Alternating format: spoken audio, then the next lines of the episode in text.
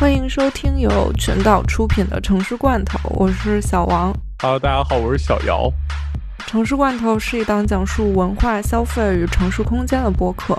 我们不传递价值观，只想用打开罐头的轻松，带你一窥城市的文化与消费空间。大家好，我是小王。大家好，我是姚。大家好，我是双。你不是双双吗？你出场好早。行，现在你就可以闭嘴了。啊，行。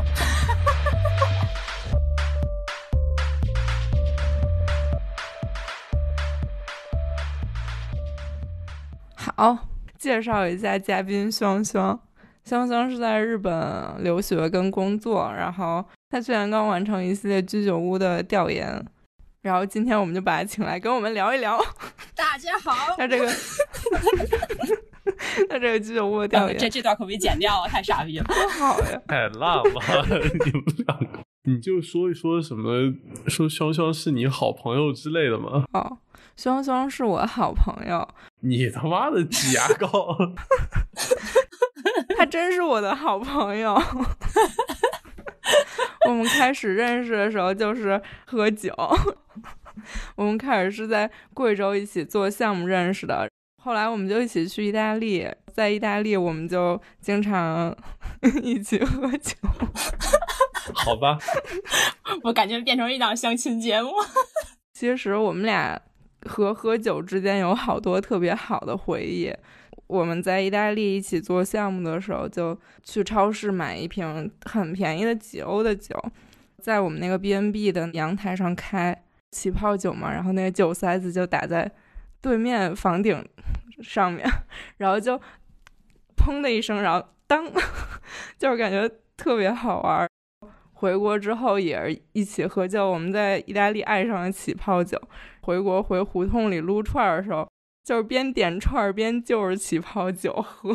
后来我毕业了，在北京躺了一年，也是就是香香陪我喝了好多好多酒，所以找香香来聊居酒屋特别合适。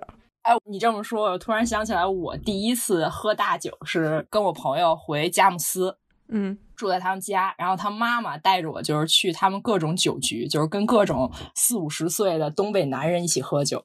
那是我第一次，就是真正的喝大酒。然后据我朋友回忆，我可能那一天晚上，我一个人喝了四五瓶的那个，好像佳木斯叫加份儿那个啤酒，我现在名字还记着，度数好像比正常的啤酒要高一点。嗯，关键是你光喝还 OK，就是连吃带喝。然后我记得他妈那天晚上开车带我跟我朋友回家，坐车上我觉得不对，我说怎么有点要吐呀？但是我又不想吐人车上，然后我就一直忍着，一直忍着，一直忍到家。我觉得可以不行，我说我一定要能撑到撑到厕所。然后就在他阿姨开门的一瞬间，就 是我住他们家，开门，我说绷不住，我吐他们家门口。呃，我说的还挺抱歉的。后来阿姨也挺那个不好意思的，说就是第一次带你来东北，然后让你喝成这样。然后阿姨说这事儿就别念叨了。所以现在就说出来了，是吧？可还行啊？对，那不提名，不提名。但是不知名，我感觉我我这个喝酒也是东北那边给我培养出来的。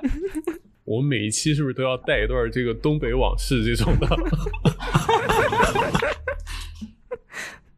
先是东北澡堂子，对，然后又是东北喝酒，先是佳木斯喝大酒。回头问问有没有东北的朋友专门来录一期，可以可以。然后我看双双这个调研也特别有意思啊，他前面是讲了很多喝酒的历史和空间这方面。其实最有意思的部分是他调研了十个居酒屋，画了十个居酒屋空间的那个水彩的小画，特别精致。所以我觉得我们今天可以一块聊聊你是怎么做这个调研，你经历了什么特别有意思的事情。好啊，好呀。不如我们就 从为什么想要做这个居酒屋的研究聊起吧。呃，我们家旁边有一家店，在它关闭之前，我一直不知道它是个居酒屋。它特别有意思的是，那家店的店主每天都会在墙上写一句 haiku，就是日本的。排句日本的诗，然后根据的是可能是天气，可能是时事。每天我离开家，我都会看一眼。基本就是成为了一种生活上的习惯。但是我一直不知道那是居酒屋，直到有一天晚上我路过那儿的时候，有一个人从里面出来，然后他在开门的一瞬间，我就就突然就听到里面就是欢声笑语，然后看到好多双鞋，然后我就探头看了一眼，发现里面是一个就是像餐厅似的地方，但是我也不知道那是居酒屋，反正看到很多人。后来我就去谷歌上查，然后发现那是一家居酒屋，然后我觉得实在挺神的，我就想约一个比较重要的人，然后一起去呃喝一杯嘛。巧的是，就在我们想去的那天，哎，这家居酒屋关门了。店主在那个墙上写了特别长的一段话，像写了一大段诗似的。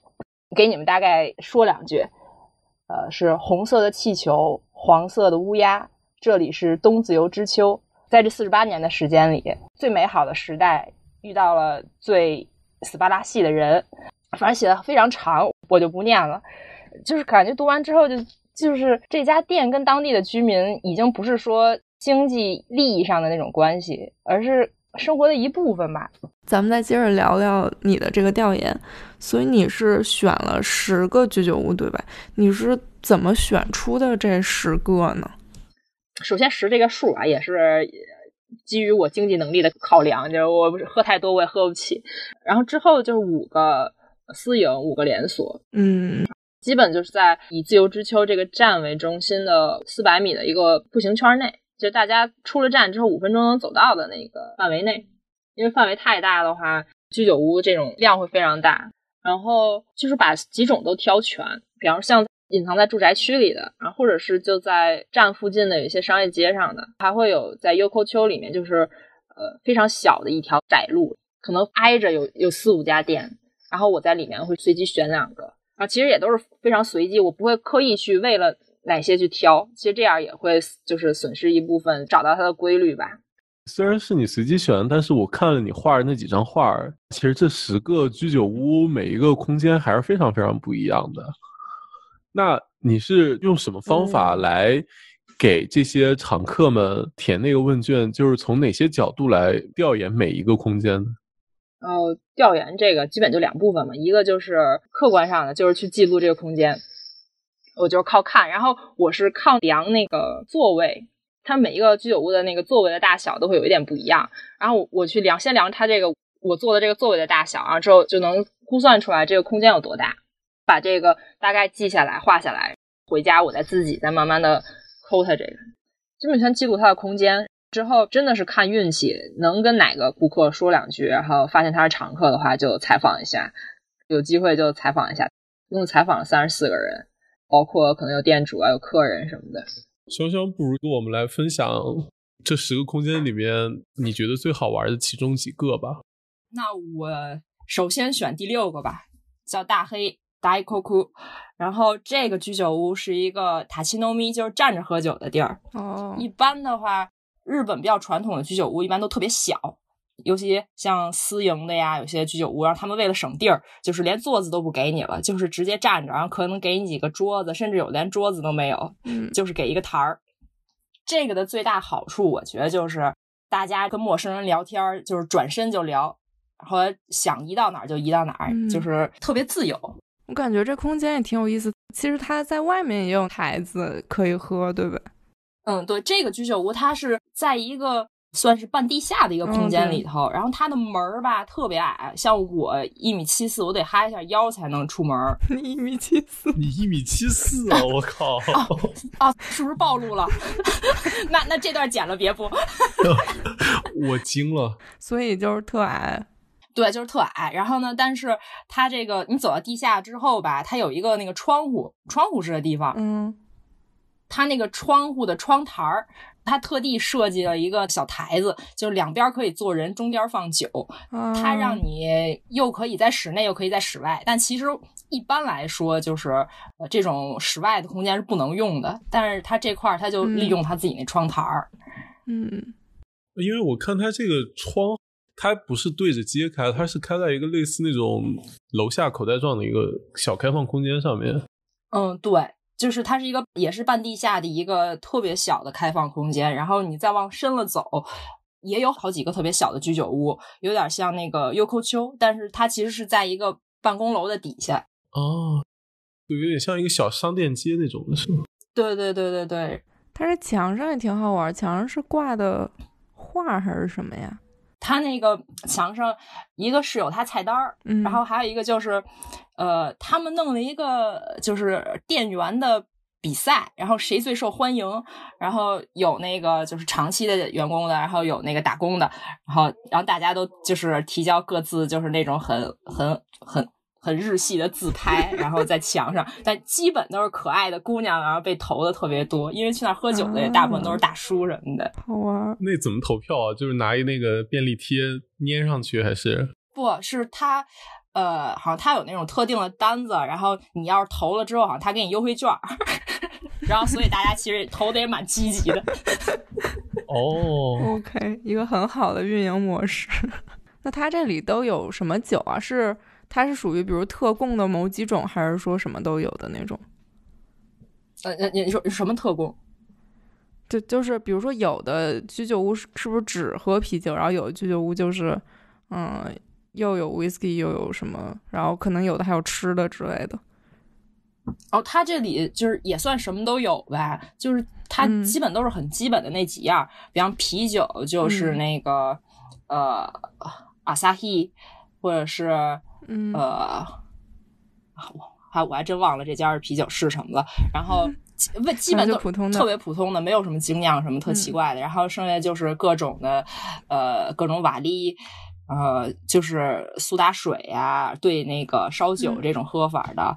呃，然后吃的的话，呃，就是特别普通的。有一次我我看他有什么什么。什么面我还挺新奇，想尝尝，然后没想到就是拿杯子泡了一碗面，那个方便面给我，行吧？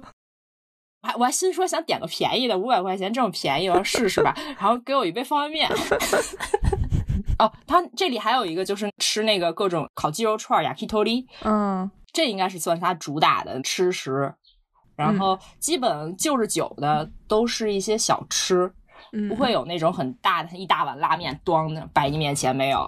嗯，我看他这上海写就是是可以抽烟的。哦，对，可以在室内抽烟。日本这种地方，呃，居酒屋里抽烟的多吗？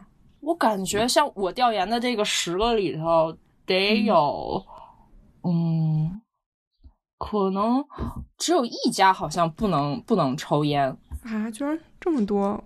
哎，两应该两家到一一家两家的样子，因为基本你要喝酒的话，你没个烟就觉得好像是不是少点什么呀？所以，对这如果要不抽烟的话，可能有些人都不会去了，就觉得不自在。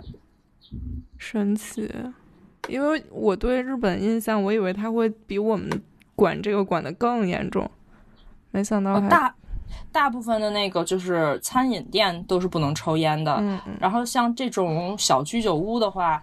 呃，一般都是可以抽烟，然后呃，即便他是那个呃有的区域不能抽烟，他一定会也给你隔出一个那个能抽烟的地儿。去了好几家，都是有的是这个样子的。嗯，你有在这个居酒屋里做采访吗？嗯，有啊。我是我调研的时候是一般先跟大家聊天儿，我主要先跟店主聊天儿，然后其实客人听到你跟店主聊天，然后有的时候他会参与进来。之后，呃，谁要是就是有兴趣，然后就是跟我再多聊聊，分享一下他跟居酒屋的缘分什么的。然后呢，我一般就会默默的掏出我的问卷来，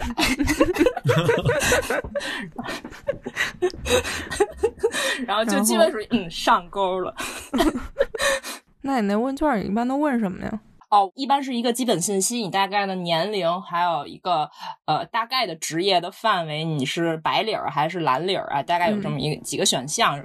然后呃，他来这个居酒屋多长时间？然后一般会和谁来？然后这这些基本问题之后，还我还有一个就是呃，我把。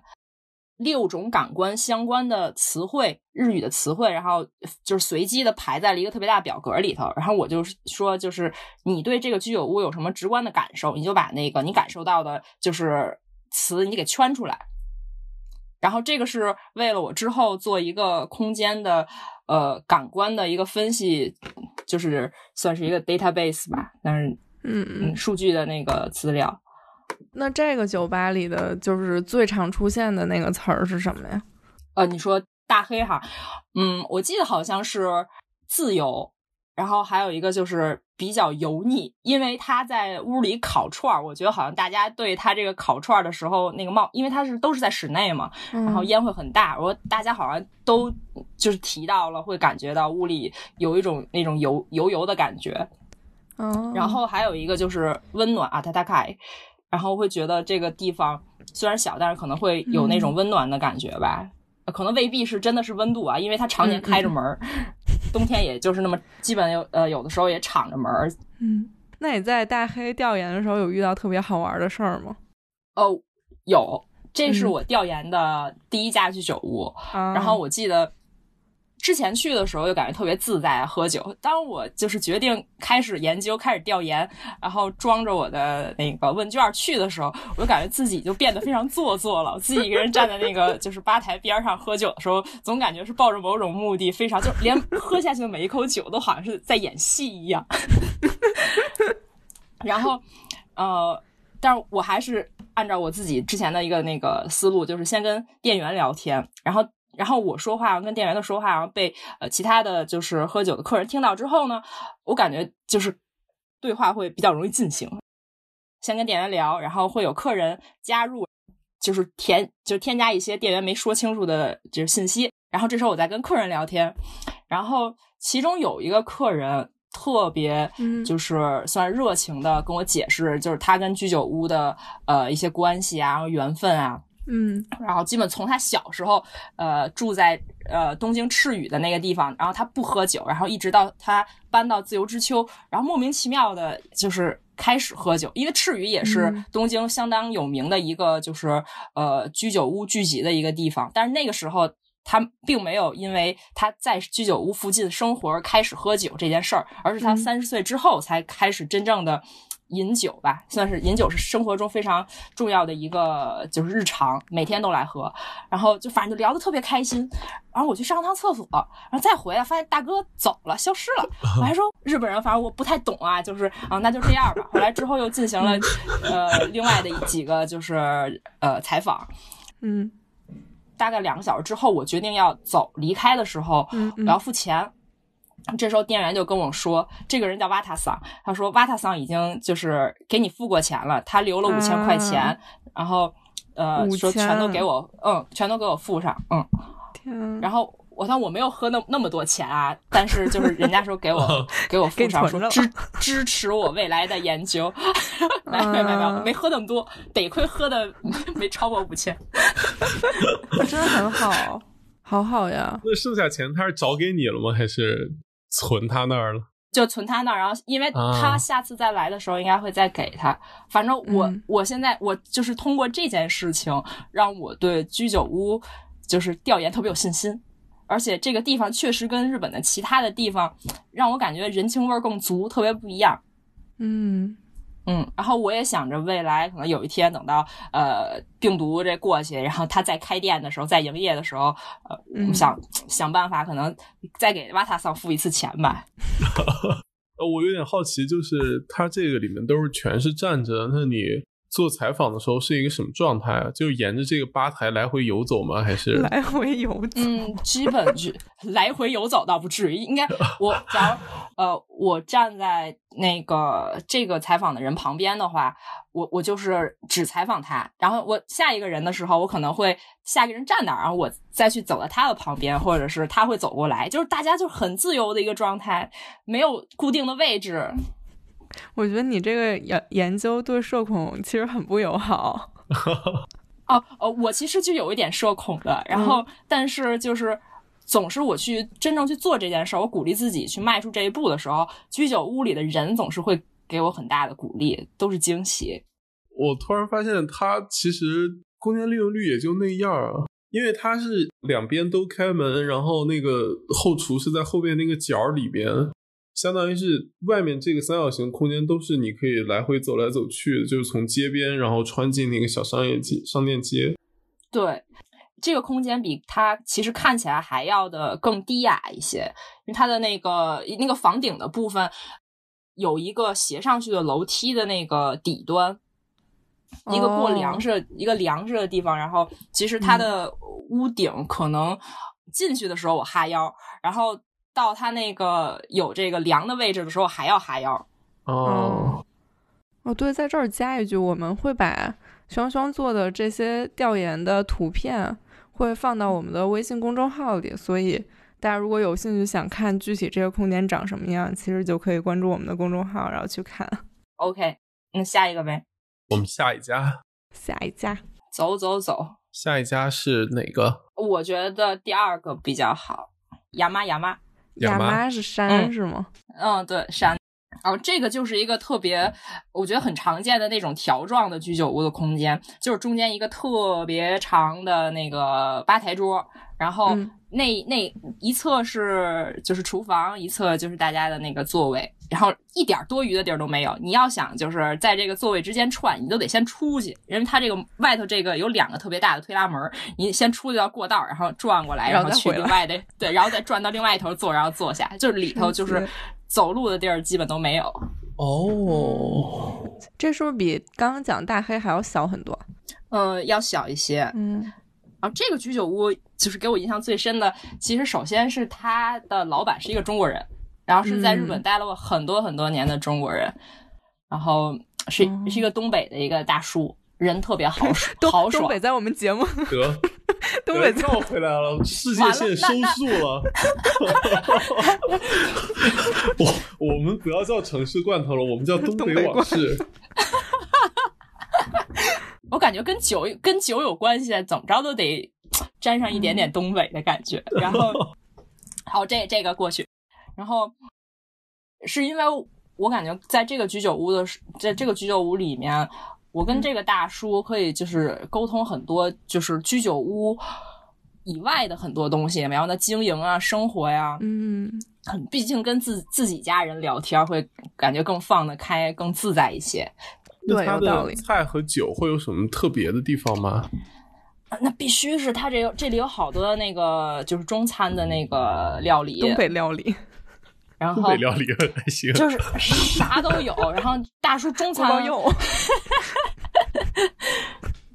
东北呃对什么东北菜去，就是中国菜有。然后这大叔做那个呃日本料理做的也特别特别不错，就是刀工什么的特别好。而且他每天会进最鲜的那个，就是呃海鲜，然后到那个店里来卖那个刺身啊什么的，所以好多食客来也是奔着他这个就是食材啊新鲜的食材来的。嗯，它这空间挺小，没想到东西这么多。就是其实每一个居酒屋感觉都是那种惊喜，你就是麻雀虽小，五脏俱全，而且不光是五脏了。感觉有些居酒屋就总是有那种很超能力的东西，给你一个惊喜。跟大黑不太一样的是，他他这家是不是就来吃饭的人会比较多一点？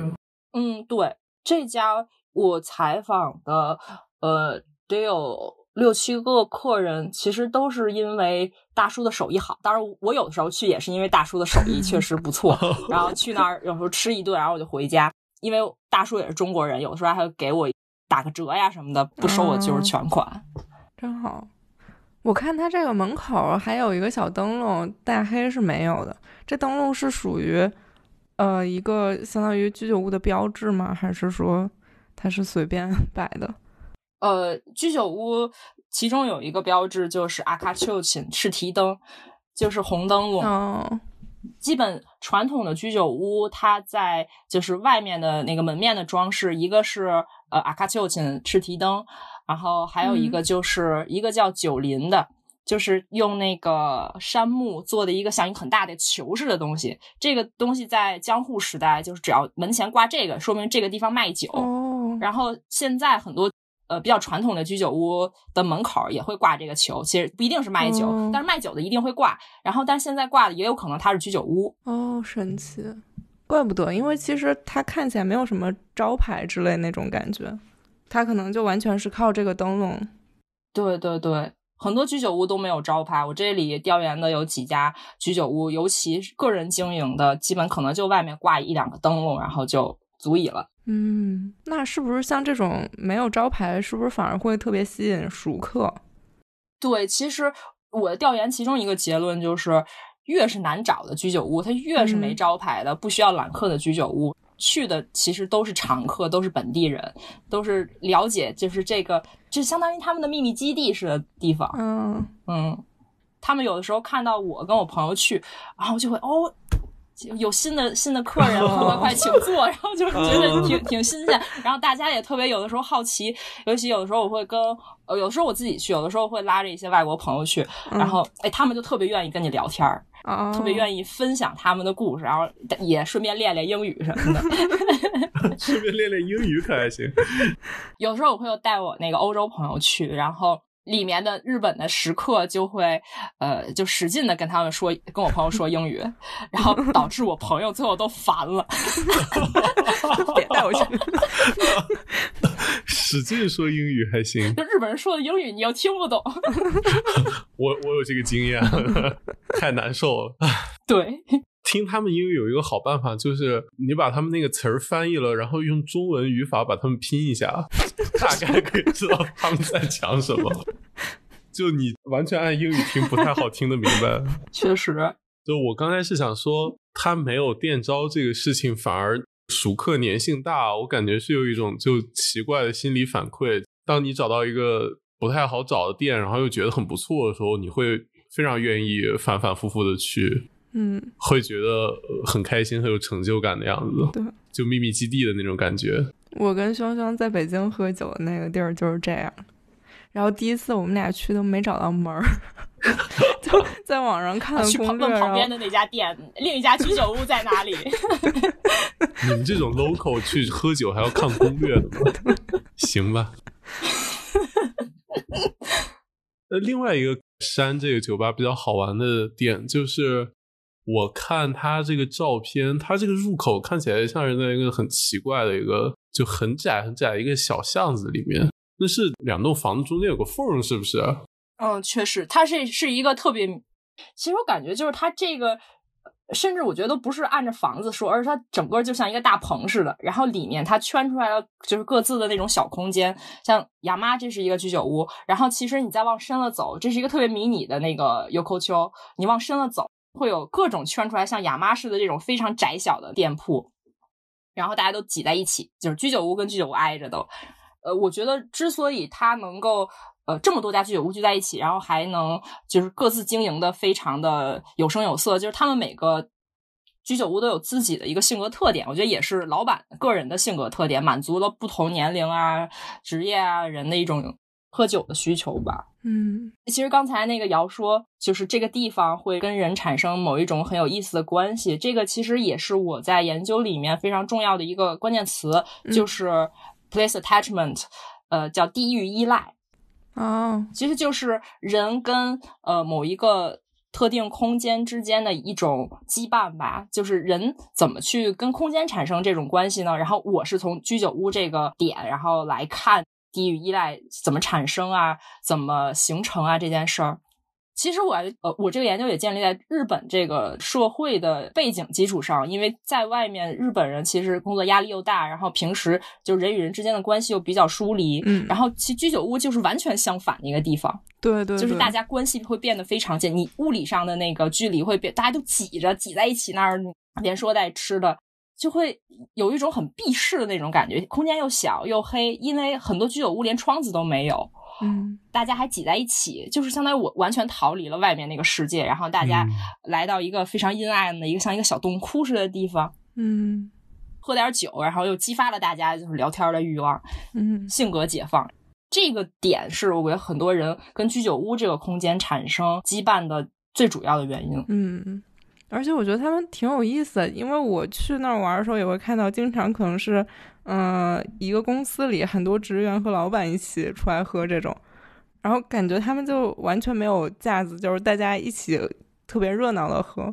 对这点，其实我觉得就是在日本留学过的人或者工作的人都有体会，就是，嗯，有什么忘年会呀，呃，农密开呀。饮酒的 party 的时候，就是没有上下级的关系了，大家喝酒相处的倍儿融洽，就感觉跟老板都成为好朋友了，推杯换盏的。第二天早晨一上班，人家该就是该怎么洗脸看就怎么洗脸看，就像 像没发生一样，就是开心的时候倍儿开心，然后嗯就是回到社会里该扮演某一种身份的时候，他们会马上的又入戏去扮演他们需要的身份。嗯所以感觉他们也是挺需要一个居酒屋这种空间的。对，我觉得他们也是需要让自己，嗯，用这种比较放下自己的社会身份的状态去跟嗯身边的人去交往吧。居酒屋提供了这样的机会和空间。我觉得这个墙很好玩儿，就好像每一家墙上都会有东西，可能挂东西是不是都不一样？对我，我感觉就像好多东西，我觉得他们都是随手挂的，除了那个菜单还有日历。呃，这家的日历也特别有意思。这家日历就是这个老板想什么时候关门，然后他想约着食客一起出去开车旅行去，啊就是啪就把日历上那那几天给划了，就是不开了。嗯，就是哦倍儿自由。我感觉这个中国的老板是我在所有居酒屋里看到的唯一一个跟食客走的特别近的一个老板。哦嗯毕竟东北老板，对对对，我觉得还是因为就是中东北人的性格嗯中国人的那个性格特点在那儿，我觉得他们，我觉得食客也会是类似性格的人，然后被吸引，嗯然后来这儿，然后一拍即合，说他们经常每个月都会组织在日本各地的那个开车旅行、自驾游。这个老板就会在墙上贴各种他收集来的小东西，包括有一些优惠券儿。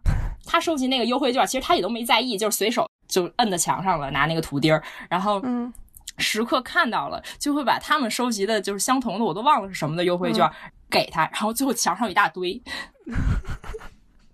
他也从来不用，好像也都过期了，但就是会有人一直给他。挺神奇的。嗯，就是个景观是吗？对我感觉也也是好的关系的一种象征吧，食客跟老板的这种关系。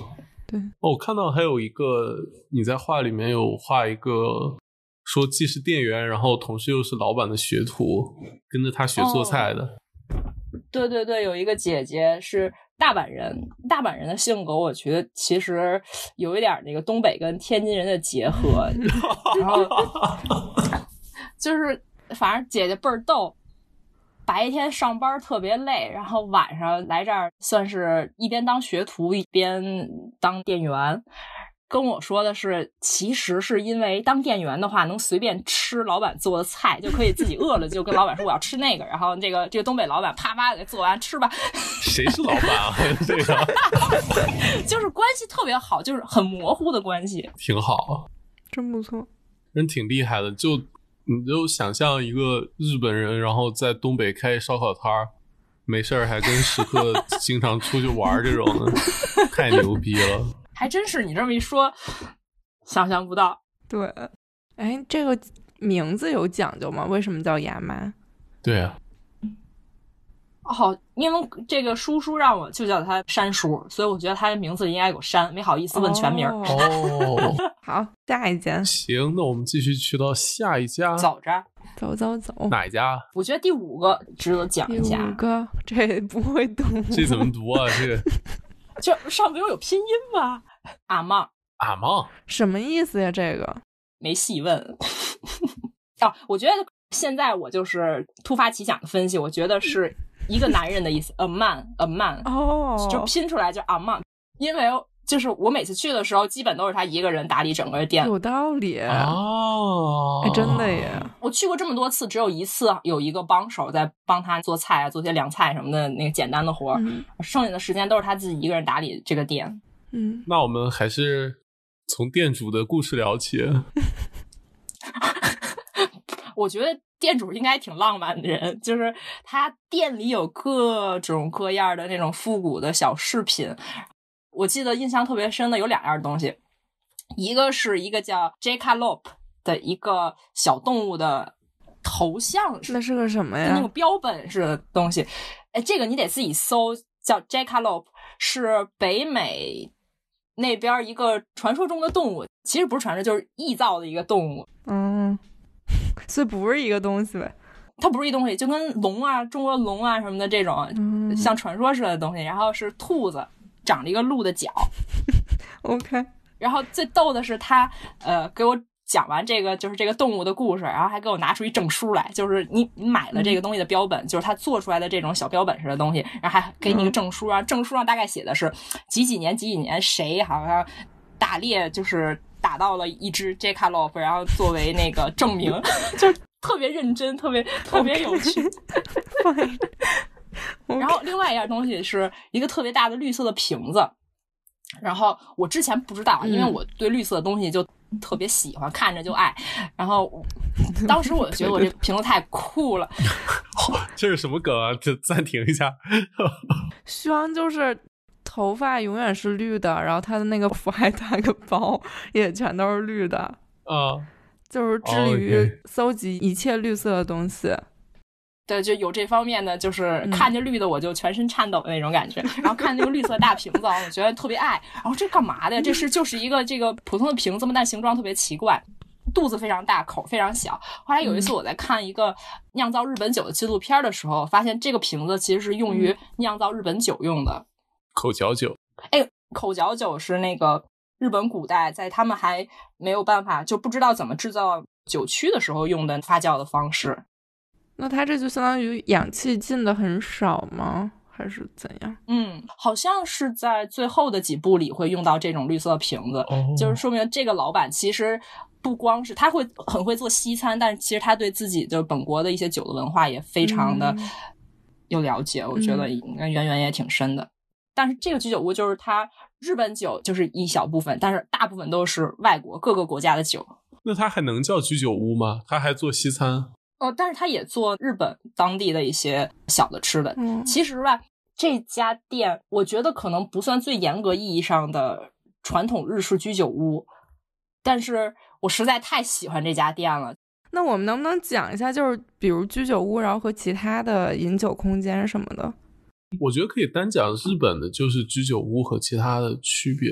对，居酒屋和酒吧还有烧鸟店什么的，对，怎么怎么区分他们的？就是居酒屋的非常准确的定义，我可以给你们说。但是就是像 bar 啊什么的，tavern，我没有特别具体的定义啊。但是就是大概了解他们的一个功能啊，或者是发展起源。你先说说居酒屋。行，日本就现在的这个居酒屋的定义，应该是这个地方提供的主要服务是喝酒，但同时会提供一些小食。但是这些吃的也大部分都是日本传统的一些吃食。嗯，他不会像有些食客，他去有些餐馆，他就是为了吃饱，然后可能顺带着喝一口酒，可能就就着喝一口酒。但是人去居酒屋的时候，大部分都是奔着去喝酒去的。哦，那居酒屋这三个字就分别是什么意思？就居是屋子，居酒屋这三个字儿啊，居就是 stay，就是待在里头。然后酒就是酒，屋子就是屋子，就是房子。然后其实大概的这个字面意思就是一个你可以待在里面喝酒的房子。嗯，最开始的时候，它是从萨卡亚酒屋开始演变，是在江户的初期形成的一个贩卖酒的空间，然后一点一点的。呃，贩卖酒，然后人就可以站在里头喝一杯，这样他又能就是又卖酒又又能赚一笔你喝小酒的钱，嗯，就是喝酒跟卖酒结合在一起。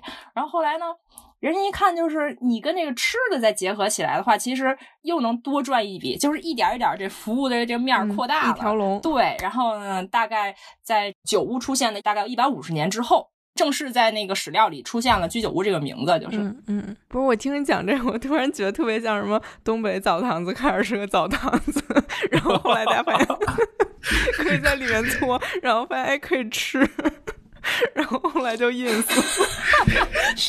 对不起，啥玩意儿？好紧我走不出澡堂子。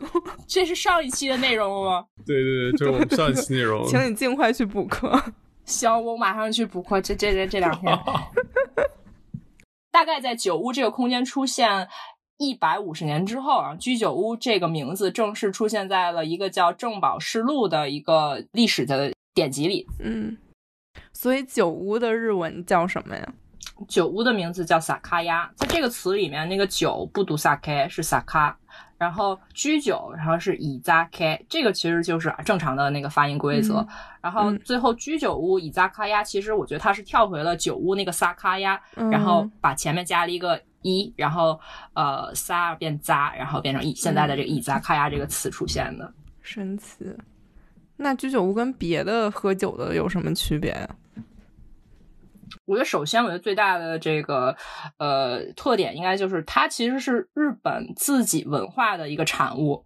就即便它不受就是欧美那些 bar 啊、tavern 的影响，它最终也能够形成居酒屋的这个空间。嗯，就是它是日本自己的东西。嗯，然后像 bar 啊、tavern 啊和 inn 这种空间，它是一般会跟旅馆结合。就是因为那个时候，呃，应该是贸易吧，人们很多时候会在旅途中喝一杯的同时呢，顺便住宿。所以呢，这两个空间就会绑得很紧，然后甚至还会提供一些色情服务，不是很单纯的，就是为只是为了喝酒。感觉跟那个什么以前什么打尖儿还是住店儿有点像。住店没有儿化音，不好意思。是是不是北京的？不是，我是东北的。然后，然后你看，其实现在中国的酒店这个词，酒店是住店的，是住的旅馆。哎，其实跟酒有什么，就是一定要有什么关系吗？其实现在在中国的酒店这个词已经跟酒没什么太大关系了。嗯嗯。然后，其实而且居酒屋的形成也是，呃，因为当初的江户的这个社会其实是一个男性社会。工作的男性都集中在江户这个地区，然后其实他们对喝酒的需求，在外面吃饭吃点东西的这个需求，叫外食的需求很高。这个居酒屋其实形成也是某种必然了。你说这个 a man 这个居酒屋，我就是翻到这一页，第一个印象就是它的这个色调跟前面你讲的那两个其实是完全不同的。嗯。我觉得它这个色调就是特别的阴阴暗暗的，也特别符合它的那个就是地理位置吧。它其实也在刚才亚妈的那个居酒屋的旁边，也是在那个优扣丘的那个房子里面，但是它是在最犄角、最旮旯、最深的一个地方。哦，我最开始其实我调研，我喝了这个优扣丘的大部分的居酒屋，它是我基本可能是最后一家去喝的，就是它太犄角旮旯，有的时候。我自己去的话，我会稍微有一点怕怕的感觉，嗯就是特别深、特别黑、特别阴暗的角落，而且它也没有招牌什么的。对我调研这个十家居酒屋，其实我最后做了一个 list，就是你有多少的信息，你可以从街面上看到这个居酒屋。有的是可能他会把菜单扔出去啊，会挂红灯笼啊，然后就是这些，或者他们有一些就是连锁居酒屋，外店员会站在外面。这家居酒屋就是你从街面上一点都看不见。嗯。神奇，所以这家是不是可以说应该是常客最多的一家了呗？嗯，我去的时候，我采访过一个大叔，他跟着这个居酒屋已经跟了得有七八年了啊，神奇！而且这个居酒屋之前好像是开在。涩谷的某一个犄角旮旯的地方，那个时候这个大叔就是他的那个常客。然后后来他退掉那个房子，然后来到自由之丘，那个大叔就跟过来了。我后来形成的习惯就是这家居酒屋我会最后去嗯，就是其他的居酒屋你会特别敞开了哈哈哈的聊天，但是这家居酒屋我觉得是一个可以平平淡淡的跟那个店主聊天，然后食客也不会是跟你东扯西扯，就是很平平淡淡的那种跟你聊一些。非常安静的东西的一个地方，而且本身它又在犄角旮旯，就让我感觉，嗯，可能稍微静一静。但是就是这样一个没有很激情的这么一个居酒屋吧，嗯，没有那么多刺激，让你感觉很刺激的东西。哎，我有时候一聊，我能聊到第二天早上四点。天呐，天呐！当然我因为我家离得近啊，我走两步就回家了，所以也无所谓。开始可能会有那么两三个食客，基本都也都是常客呀，四五十岁的阿姨或者叔叔。聊聊聊，然后大家都啊，明天还上班，先走了。大概两三点的时候，大家都走了。然后就我一边喝酒，一会儿吃点小吃，然后跟店主聊天，觉得就是店主还是一个那种典型的酷酷的日本人，有自己的追求，也嗯，年纪也不大。你说开一个餐馆，可能你说有什么野心吗？但是就是他就很享受其中的这么一个过程，也没有必要，也他也不想要做大，就想自己经营了自己，像 a man 一个男人，然后 经营着一个自己的小店的那种，很有意思，就是很享受其中，特别喜欢。嗯，听你这么一说，感觉它方方面面都不太像一个典型居酒屋，像一个那个小的那种西餐的餐吧那样子，或者 Speakeasy 什么那种的。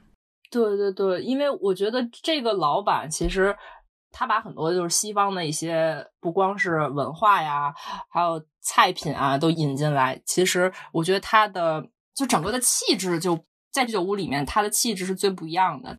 我说句题外话，我觉得你这个画画的特别传神。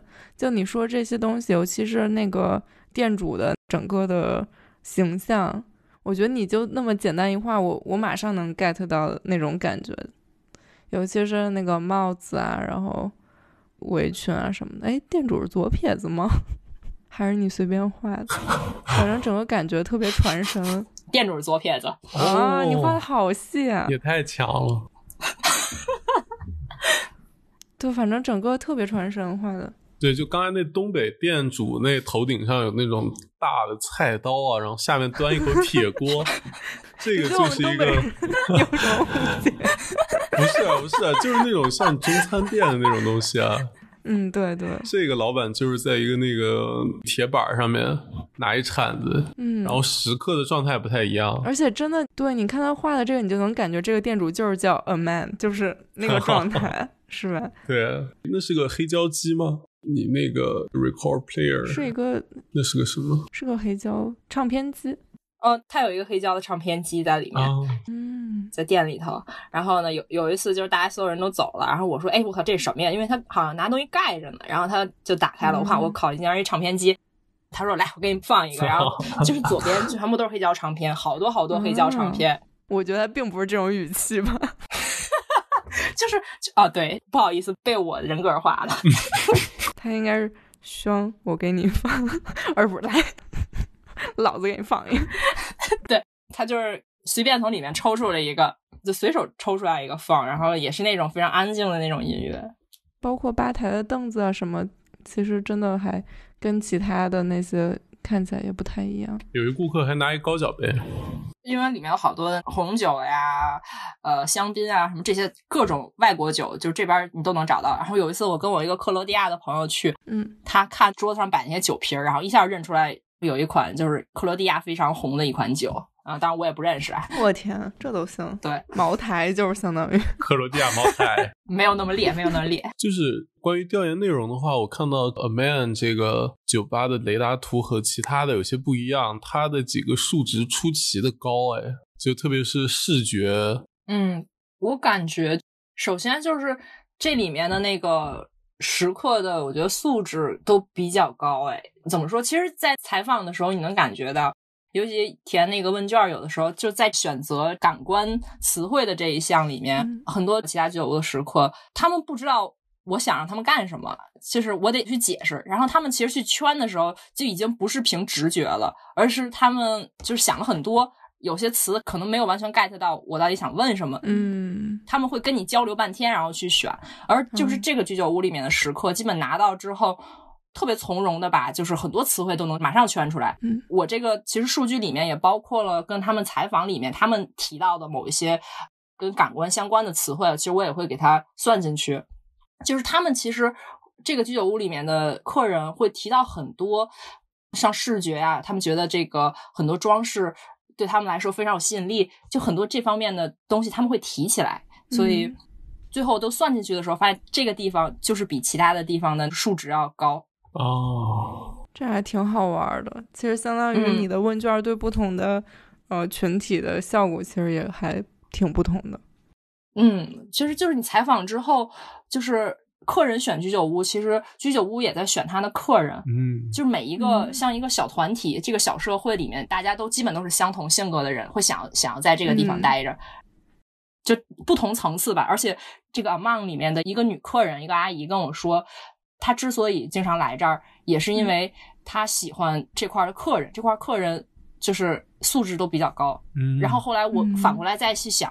确实是，尤其填问卷的时候，感觉完全不一样。哎，那你那个问卷里面有一个内容，就是在每个居酒屋的这个表里面，其实看不到，就是关于顾客人群的构成的部分，就年龄啊、职业啊什么的，会有很明确的差别吗？特别是这一家和其他的。嗯，这家里，因为我其实也是很大的类，这个里面大部分我遇到的都是所谓的那个。我记得我当时做这个问卷的时候是用的那个我在日本的一个劳动什么官网上查到他们 官官方分类啊。不过就是其实我会跟他们交谈的时候，就尝试着去问这个。其实这个问题有点私人了，就是只是建立在两个时刻之间去问职业啊什么的，有点好像越界的感觉。哦，明白了。然后但是有的人会提起来，我在这里面遇到两个都是他们有自己的经营的公司。我突然想到一个问题，嗯。你有遇到哪个时刻是建筑师的吗？没有，没有，可能都在赶图吧。估计是呢。还真没有。嗯，哎，不过我我有遇到建筑行业的，嗯，比如开车拉建材什么嗯 也行吧，也是我们的兄弟。咱们要不要去下一家呀？行，我们去下一家吧。我觉得真跟旅游似的，特别好玩，下一家，下一家，超好玩，感觉。换场。其实我这三家是我觉得我最喜欢的。然后，嗯嗯，要是再跟你们聊一家，虽然我放进来，但是不是特别喜欢的一家吧。嗯，我觉得那个三的那家，三嗯，挺酷的，但是我不是特喜欢。冲绳，嗯嗯嗯嗯，这叫什么？卡丘马鲁，卡丘马鲁是什么什么意思啊？是一家冲绳的主题的居酒屋，因为老板是冲绳人，嗯然后里面所有的食材呀、很多酒啊，都是从冲绳直接运过来的。他家有无数的冲绳泡盛，就是一款冲绳的特产酒，嗯，神奇。烧酒。我觉得这空间看着比较像，就是我印象中的居酒屋或者烧鸟店那种空间。嗯，它就是分上下层，嗯第一层我觉得就跟刚才的那个亚妈似的，就是一个特别长的吧台桌，你可以到上层，上层是一个榻榻米的那个房间，然后人们坐下围在一个大桌子上一起喝酒。而且二层还有一电视是吗？就是放一些棒球比赛什么的哦，对，这个老板是棒球迷啊。嗯雅 Q 巴嘎，就是特别着迷。基本我坐那儿喝酒，大部分时间他都在看，就是在放那个球，而且正对着我，就不想看，但是你也得听。只能看，而且特别有意思的是，就是他家厕所安着一个大喇叭，他可能是想着，就是真正爱看球的人，即便上厕所的时候也能听，万一进球了或者什么的，也能听到解说，对，听到比赛的。对对对对对，呃倍儿神。有点那个美国那种 pub 的味道啊。对对对，呃，你们说是放球是吗？就是看球赛的这种感觉。嗯，但是很奇怪的是，我去了三四次吧，这家因为不是很喜欢，所以去的次数也不是很多。嗯，基本就是我偶尔可能会我看到一个人或者两个人，然后他去楼上，然后基本没有什么特别多的时刻。嗯，看球的也只有我一个人，然后我还不是很懂这个棒球 就是氛围不是特对。嗯可能是因为老板性格，我觉得跟我性格不太一样吧，所以我对这个居酒屋不是很有感觉。一开始的那个前两次去的时候，老板基本就是做完菜也也不多跟你说话，然后基本他就是在那个拐角那块儿找一个凳子坐下，是一个女的店员，可能是老板朋友，然后帮工，然后可能跟我聊了几句。嗯，然后第三次去的时候，跟那个帮工聊的比较开心，然后老板才从后面走出来跟我聊天说话，就是感觉老板有点姿态，有点小傲慢那种感觉。可能只是腼腆啊。呃，我觉得不腼腆，我没觉得 冲绳人腼腆。冲绳人之前我去冲绳的时候，感觉还挺放得开，挺逗的。嗯，他这个居酒屋是不是在居民楼的那种里面呀？因为我看他这空间特别，比如欧洲那种小 row house 那种。没有。这个还是在商业街上，倒是没有在居民楼里。不过，哦就是类似的空间也会出现在居民楼里，有类似的这种居酒屋在居民区。嗯，但我觉得他人少，可能也是因为这个也是一个没有没有广告牌、没有招牌的一个居酒屋呗。但是就是这家店，它其实是有牌子的，你能看到就是那张黑天那里头亮着那个黄色那个小牌子，哦，有一个小方的那个，就是很小，然后确实是它是有一个特别小的门，然后你你进了门之后是一个特别长的楼梯，嘟嘟嘟嘟上去之后，嗯拐弯儿，然后你能看到，哎，一个特别小的一个居酒屋，有一个吧台。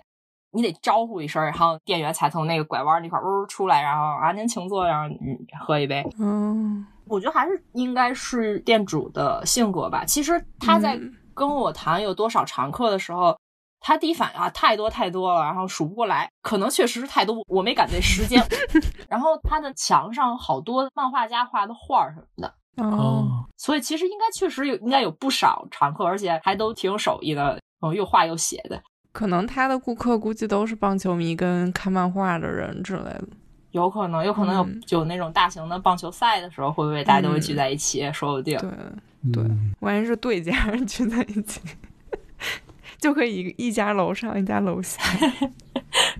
哎，那上一个，所以你不喜欢，主要还是跟老板不对付，是吧？其实也没有不对付吧，就是我觉得去居酒屋的很多时候其实是跟顾客聊天儿会嗯很有意思。嗯你会碰到各行各业的人，然后只有在居酒屋这个空间里，他才会特别想跟你说话，然后也嗯想听你在做什么研究。哦，你在做居酒屋有意思。然后有时候他会分享他工作里面的有一些有意思的事儿啊，遇到的人啊，就是还挺众生相的那种。如果就是去居酒屋，嗯，你只是跟店员，然后甚至店员有的时候还不愿意跟你说话的时候吧，就感觉好像我又不是去那儿喝闷酒的，就嗯，静静喝酒也挺好的，在居酒屋里，有些像阿曼那样的居酒屋，就是你你不说话，一个人静静喝酒也会很自在的地方。但是我感觉这个地方好像又不是。这他又放着球，又没人说话，就非常别扭。对对对，感觉这个地方不属于我，所以感觉调研完了之后，嗯当然也都挺友善的。调研完之后，但我也没有很强去。啊，懂了。昨天我去了一家居酒屋，嗯那个居酒屋就在原来我家旁边儿，是一个阿姨开的。她是后天，呃应该叫明儿，明儿她就关张了。嗯就是永远的关了，就他不再经营这家酒屋了。然后我跟我朋友在那儿有一瓶儿那个寄存的酒，就是 bottle keep 的一瓶酒，我我们俩想赶紧喝完了就，要要不就废了，所以我们俩着急忙赶的把一瓶酒都给喝了。但是我们就在这个过程里面就看到那些就是老顾客来这儿，就是特地跟那个嗯，店主就说再见，然后好多人都拿了礼物哎。有的你空手去的，啊，我们俩空手去的，这不合适吧？太不是人了。然后，哎，有送秋衣的，然后还有送冰箱贴的，就是什么样小玩意儿都有，哦就特像一家人。我记得特有意思的是，呃，之前我带欧洲的好朋友去，然后有一个大叔英语说的也不好，就强行跟我们哔哔哔哔哔。这次然后又碰上了。然后大叔过来跟我们道歉，说上次话太多了，实在对不起。天呐，还挺可爱的感觉。对，特别可爱。然后我们要开一瓶别的酒的时候，那个大叔从别的桌啪跑到我这儿，我给你们开，然后要伸手抢过那个瓶起子，然后给给我们开，然后把那个瓶盖儿啪给扔到那个垃圾桶里啊，自己倍儿酷的，然后就走哎了，呦，特别可爱。太好了，嗯。所以其实你的这些居酒屋其实都是在自由之丘这个地方，对吧？嗯，因为我觉得还是出于我自己的一个考虑，当时住在那儿，嗯然后又喝酒啊，嗯，多了少了，嗯，回家怎么着也方便嘛。嗯而且自由之丘那边是日本一个比较有名的住宅区，嗯就是游客的这个因素会少一点，基本都是当地人啊，或者是可能住个几站远的人啊来这块喝酒，所以更能看到就本地人的生活状态，本地人跟居酒屋的嗯关系。本身喝酒就是我的一大爱好，所以 还是私心非常重的研究。哎，不过我插播一下，就是你不太喜欢这冲绳居酒屋，它吃的有什么特色吗？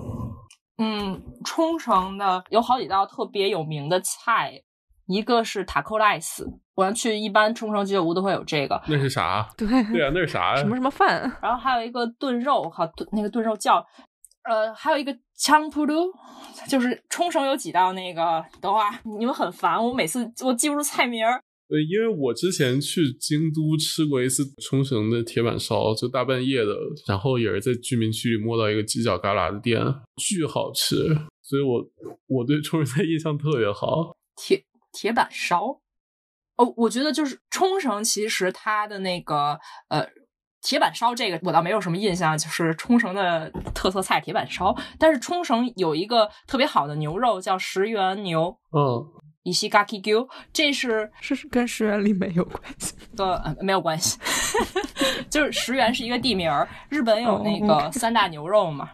嗯，然后这个石原牛就是其中之一。我觉得它的那个烧肉如果要好吃，一定是因为牛。然后它那边有几个特产，一个是那个苦瓜，豆腐炒苦瓜，啊，对对对对对对对，那块儿算是冲绳的一个特色菜。是，那个枪普鲁，还有它那块儿的那个炖肉，有点像东坡肉。嗯，它其实不得不说，我觉得有的时候在冲绳菜馆吃饭，就更像中华料理，就更像家常菜。对，他们会有一些炒菜什么，就是这种苦瓜炒豆腐，特别神奇。对，就特别咱们国内的那种家常菜的那个风味。对对对对对，是的。而且它那个炖肉也是，我觉得就是比这个日本其他地方的炖肉更合中国人的那个口味似的。对，它离台湾比离日本近。哦，是的，是的。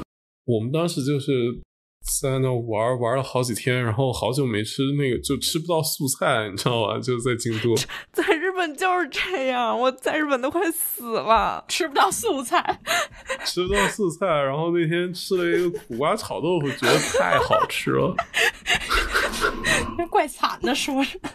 哎，人家吃肉应该高兴，然后你吃菜。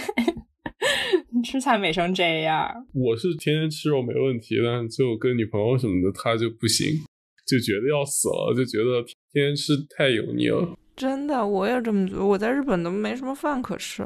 就有一次跟朋友一块去吃，然后我就非要点那个番茄，然后好像巨贵巨贵吧。就我朋友瞪大眼睛问我：“你确定你要这个？” 我说：“老子就要。”那你不吃这个，你也没别的可吃啊。对对，而且真的觉得有有点重口味，还是干还是怎样？他们那儿的饭就感觉很缺维生素。还确实是我感觉在这些居酒屋里面，基本就吃不着什么素菜。对。双双推荐一首歌吧，什么风格的呀？居酒屋风的吗？对，比如说你在某个居酒屋放过的歌，或者是居酒屋主题的歌，或者就是日本的歌，展现你的音乐品味。那只能是那个老板的音乐品味，散发你的光彩。报警了！哎，我现在脑海里有一首，等会儿，哎，那我就是在冲绳居酒屋里吧，就是他们冲绳人特别喜欢那个 Begin 那个乐队，Begin 没听过。B E G I N，嗯哼，OK，是一个那个冲绳特别有名的啊，是什么风格？是冲绳三味线，就算主要的伴奏乐器，然后会结合一些其他的，就特别有冲绳的那种感觉。你闭上眼就感觉在冲绳，因为冲绳到处都在放他们的音乐。不错，好，这首歌叫什么？三心的花，那三线的花，三线的花，OK，好，我们就来听这首。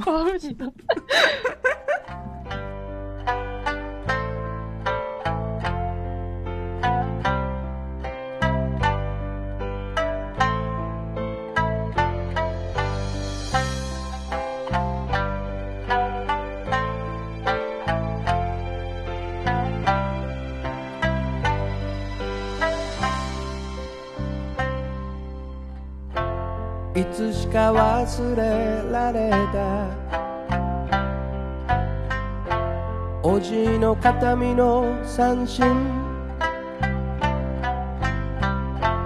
床の間で誕生祝いの島酒にもたれて。誇りを指で撫でて。緩んだ糸巻けば退屈でたまらなかった島唄が響いた。鮮やかによみがえる。あなたと過ごした日々は柔らかな愛しさでこの胸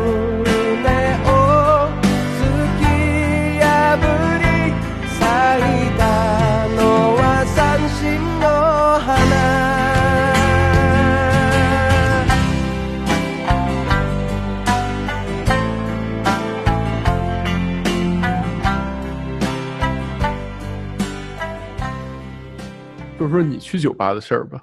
我有什么去酒吧的事儿啊？你不是要讲一个你去阿姆酒吧的事儿吗？就是我在阿姆没怎么去过特好的酒吧，阿姆的酒吧都是那种特浮夸的，就是他会给你花式调酒，然后那种跟你就是乱聊的那种。就有一个酒吧还不错，有点 speak easy 那种。然后我朋友从英国过来找我，就说你咱一起去。就在去的路上，我就边拿手机边看那个地图，然后嗖一下就有个人把我的手机从我的手里抢了出去，然后就我，我就反应非常的快，我转身就跑，我说他怎么把我手机拿着就走？我就赶快跑跑，我边跑边跟我朋友说：“我快追！”然后我就边跑我就边大喊：“抓住他！大家帮我抓住他！他把我手机拿走了！”然后路人就有那种贵妇，然后绅士，就是那是一个阿姆最富的区，就有那种皮草贵妇，穿着小高跟，颠颠颠颠就也跟着我追。然后我说：“你们帮我报警！”天呐！对，然后我就对对对对跑特快，结果那人比我跑得快巨多。就是他如果是一个正经的人，他如果一心向上，他绝对能成为一个特别好的运动员。但他就不，他非要拿我手机。这时候我就觉得我完了，就是我即便我跑这么快，我他妈追不上他。然后这个时候我身后就听到嗡嗡，一个男的就骑着那个摩托车嗡嗡，然后到我的旁边，然后说 I got him，然后 然后他就嗡嗡，然后那个他就又跑到前面去了。结果就跑着跑着，那个小偷就突然转了，然后他就也跟着转，然后我们一群人就还有那高跟皮草贵妇颠颠颠就都跟着他转，然后结果那个小几个人啊，就路上有四五个人吧，就特别好，全都跟着我一块儿追那个人。那个小偷就突然就翻过一个栅栏，就进了一个人院子里，就那大哥把摩托放下，然后也翻到那院子里，然后就把那小偷摁在那儿了。这时候就警察也来了，然后消防队什么什么全来了。但他们还不能开那个门，因为就是应该警察的什么关系就不能直接开。他们就叫了更多消防车，然后把那门给锯开了。然后锯开之后，把那个小偷给拿出来。最后就有人说：“那个大哥，你那出来。”对，就把把小偷领出来了。然后那小偷就是还宁死不屈，还在那就是往那大哥身上吐口水，特别搞笑。对，小偷巨弱。然后那大哥特搞笑，就是小偷边吐口水边在大哥身下呻吟。然后大哥就跨在那小偷身上，然后就给他录那个录像。这时候大家就说：“那个就是大哥，你刚才是不是还牵着一条狗？”然后大哥说：“对对对，我把狗放路边，我又拿着摩托车就来了。”大家又帮那个大哥来找狗。然后最后就我们一块儿去了警局。这时候。大哥就拿出自己手机，欣赏那个小偷在他身上呻吟的那个片段，就听手 手机在那啊啊，然后那大哥就 I am a fighter，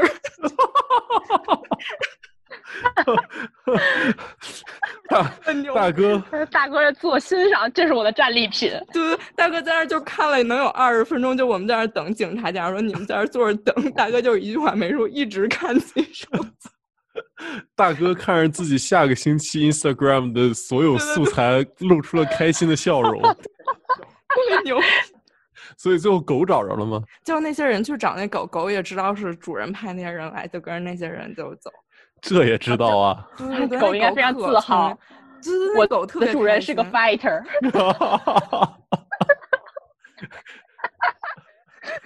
我是 fighter 的狗。不是，所以最后你这顿酒喝成了吗？最后就没有合成，然后警察就是把我送回了家。就感情你没去是吧？就是在去的路上，也是挺神的。嗯，特别神，我都没想到还还还有这一出。不过你知道比喝酒好玩多了。对啊，那我这没有那么刺激的故事，完了，输了，输了，下线了，输了。做人不要太攀比。你讲讲那个。就是你遇到那个，那是 drag queen 吗？呃，不是，我觉得她就是一普通的女装大佬。哦哦，女装大佬，OK。哎，就是开始我在采访她的时候，完全没有意识到她是一个女装大佬，就是前头的那个采访都特别正常。然后直到就她开始跟我说，我特别喜欢女装。然后她突然拿起来她的手机，然后给我看她跟那个同事啊朋友拍的，就是她穿女装的那个照片儿。大哥还是一个特别壮的人，秃顶。长得也蛮汉子，然后这时候突然拿出了他女装照片，我还挺一愣的。但是日本人有这种癖好的人挺多的，有有没有什么大惊小怪？哎，直到他跟我说我在中国出过差，我会几句中文啊。我说哎行，那您那个秀一下，就是操着非常奇怪的口音跟我说，我不想跟你。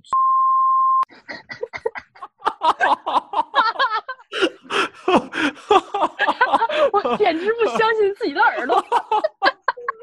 他知道，他知道自己说的什么意思吗？他他他知道，他知道。然后我也用他的口音回，我也不想跟你。这这大哥聊的也忒开了，就特别牛逼。就话题，就是包括他拿出他女装的那个照片的时候，我一愣。然后之后他跟我说中文的时候，我一愣。然后深藏功与名的跟我说我要回家了，然后就走了。咱们每个人来推荐一点跟酒相关的书、电影，或者自己比较喜欢的喝酒的地方吧。呃，如果要我的话，那我就推荐大黑。而且这个居酒屋它是一个连锁的居酒屋，这个塔奇诺咪，所以你要是有机会来日本旅行的话，你可以搜一搜附近有没有它的那个分店。哦，好。但是我其实我想说的就是，因为我只调研了这一家大黑，所以我喜欢大黑的原因其实主要是因为这家我觉得非常有意思，无论空间啊还是里面的那个店员啊，所以我喜欢的是这个大黑。但是其他地方大黑。不知道什么情况，会不会变成很连锁的气质，也未可知了。哦，推荐大家去看一看。要是大家发现哪儿大黑不太行，就在评论区就举报他，在在评论区举报。哎，可是不是说大黑的那个吃的和酒都没什么特别的吗？对，其实我觉得去居酒屋，大部分人都是冲着那个人还有那个气氛去的。一般也没有什么特别特别的，是吧？就除了那个有兔子那个，还有那东北的，其他的感觉都差不太多。其实每家店都还有一些自己的那个，就是食物上有一点小的特点，但其实也都是小吃，因为也吃不出个什么特别有说头的东西。嗯，那我先推荐一部剧吧，叫《百年酒馆》，英文是叫《Horace and Pete》。这个讲的是在纽约有一个传承了一百年的酒馆，一直是家族里的一个 Horace 跟着一个 Pete 来共同运营的，发生在家族各个成员之间的各种狗血，但是又挺日常的一些乱七八糟的事儿吧，还蛮丧的一个剧。嗯，然后再推荐两本书吧，其实。都是跟我挺熟的一个把泰那儿推荐给我的。第一本叫上田河南的鸡尾酒技法全书，据说是把泰那儿必读的一本鸡尾酒的调酒方法的一本技术的书。然后有一本叫《醉酒的植物学家》，这本书基本是从植物学的角度去讲一些酒的历史呀、植物的分类啊、酿造经过。调酒的方法呀什么的，那我就推荐两个纽约的酒吧好了。啊，我准备了一个特有名的，还有一个不是特有名的。嗯，就特有名的叫做 Angel's Share。啊，Andrew's Share 本意是指说，在酿造 whisky 的过程当中，有一部分会被那个木桶吸掉，会挥发掉。这个酿酒的人呢，就会说这个百分之几的丢失的这一部分是被天使喝掉了，所以叫做 Angel Share。呃，然后这个酒吧呢，就是在纽约东村，是一个九几年开始的 Speakeasy，然后也是一个日式的鸡尾酒酒吧。里面特别推荐一款酒，叫做 Flirt Bird。啊，这个怎么翻译呢？就是调情的鸟。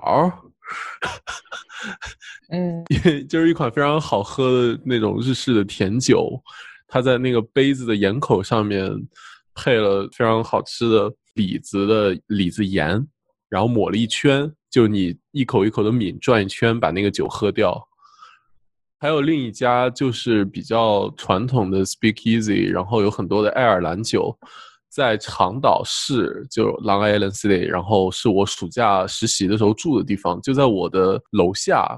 呃，也是我无意中有一次去超市，然后晚上路过的时候，一个很破的，像一个废弃工厂门一样的地方突然打开，里面透出来灯光，然后还有人在那里调酒，就很意外发现那里有一个酒吧。去了之后感觉非常棒，空间也很小。有一个窄窄长长的吧台，没有其他多余的空间，就推荐这两个地方。哇，我觉得第二个听起来好好 呀。所以它是它是调酒为主的，还是就是纯饮为主的那种？呃，它都有，嗯，就是调酒为主吧，我觉得，嗯，但是也有啤酒，也有一些欧洲的那种啤酒，对，有一些啤酒，有一些啤酒是可以带走的，它有一个非常小的方窗，啊，然后再有一个特定的时间点，你是可以从那个门口。打了那个酒，然后自己带走喝的。OK，但大部分时间那个地方是关的，然后你要自己走进去，有一个很长的黑色的走廊，它整个里面都是黑色，然后整个黑色走廊进去之后，你会看到吧台，吧台上面有一个小小的方方的天窗，透出来一点点光，其他底下都是纯黑的。听起来好好呀！对对，特别好。然后这种非常有趣的酒吧都特别的避世。嗯，对，其实就是纽约的 Speakeasy 会说到那个美国禁酒令的事情嘛。嗯其实这两家酒吧的历史都并没有那么长，都并不是从禁酒令时期开始的。嗯禁酒令这个事情，就是让我感觉，呃，间接的塑造了纽约现在的一部分的消费文化。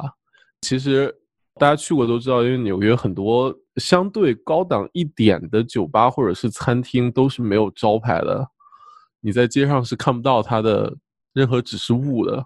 其实就是从 Speakeasy 时候的那种消费习惯延续下来，然后变成了一个这样子的，就现在说是一个噱头之类的东西。嗯对，但是它是有一个文化传统在的。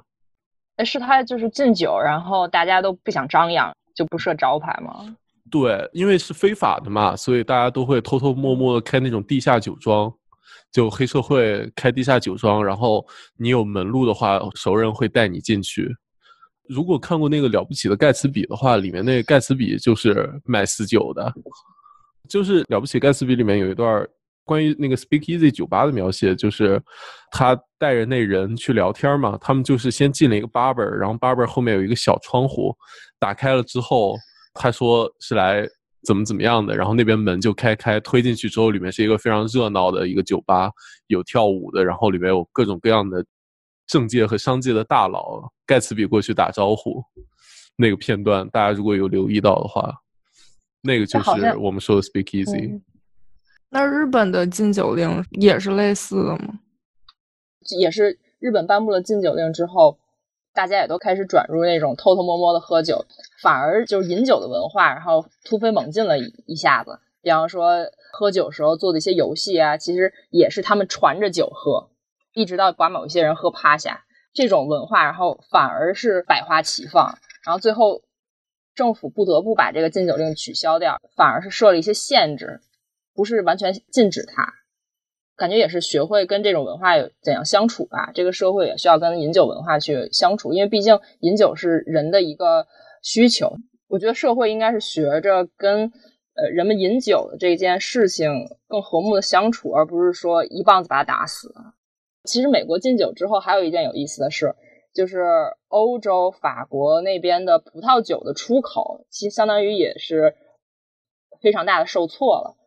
相当于在葡萄酒的销量大幅下降的时候，政府把它的精力其实就放到了发展法国葡萄酒文化这块儿。就是在那个时期开始，法国的葡萄酒从口味、制法、喝酒的礼仪到器皿，它的这个文化才是真正的一点一点的融入到法国的这个就是人们的生活里，然后把它设定成了一种有点高阶的那种精英文化式的那种感觉。就是从出口转内销，要提高它的附加价值。对，我觉得就是完全是玩概念了，就开始感觉像类似的这种营销方式，比方说像钻石，为什么钻石就是一块石头现在被炒的那么高？其实就是人们给它创造了一种概念。然后葡萄酒文化也是类似，当它卖不出去的时候，人们给它创造了一个概念。嗯，就我那天看到我那学长在朋友圈发的，我觉得还挺逗的。就是纽约的 liquor 在这次现在不是疫情严重了吗？疫情严重，就是纽约商店都关门了，嗯，但只有药店啊，然后超市啊这些必须开门的，就是必要性的营业场所，你才可以去。嗯然后这些场所里面有有一项就是 liquor，卖酒的被认为是一个就是疫情已经对对已经是那个 essential 了，就特别搞笑。我学长人性化，朋友圈就说说那这那可不嘛，说疫情恶化那不得借酒浇愁，说疫情好转了那不得把酒言欢。还挺人性化的这个对，对，然后所以说大家生活还是离不开酒。嗯，哎，这个生活离不开酒这点我就特别赞同。日本有一句特别有名的谚语叫 “smeba miyako”，就是你在哪里生活，哪里就是家。经过这个居酒屋调研之后，我觉得最好的一个概括语就是一言以蔽之，就是 “no meba miyako”，在哪里能喝酒，哪里就是家。